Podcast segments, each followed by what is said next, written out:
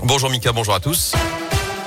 Et à la une, justement, ce lundi, on reste sur les routes. Prudence à cause de la neige. On en parlait. Les conditions de circulation sont délicates sur les hauteurs de la Loire et de la Haute-Loire, notamment dans le Pila, mais aussi sur les monts du Forêt, du Lyonnais ou encore de la Madeleine. En revanche, la situation s'est bien améliorée ce matin sur la 89. L'autoroute est dégagée. La circulation des poids lourds a pu reprendre. Elle était interdite toute la nuit entre Clermont-Ferrand et Balbini. Dans l'actu, à quoi s'attendre de la part du gouvernement? Un nouveau conseil de défense sanitaire est prévu ce lundi.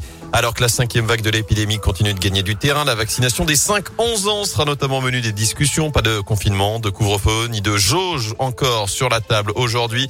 Le taux d'incidence dépasse désormais les 500 cas pour 100 000 habitants dans la Loire et la Haute-Loire. La Loire, où la préfète a déjà prévu de nouvelles mesures dès demain. L'instauration notamment du pass sanitaire sur tous les marchés de Noël. Le rétablissement également du port du masque en extérieur dans les communes à forte densité de population. On reste à savoir lesquels seront concernés. On devra en savoir plus dans les prochaines heures. En bref, les chiffres du Téléthon 2021 sont tombés. 73 622 019 euros de promesses de dons ont été récoltés, dont 283 000 dans la Loire, plus de 79 000 en Haute-Loire.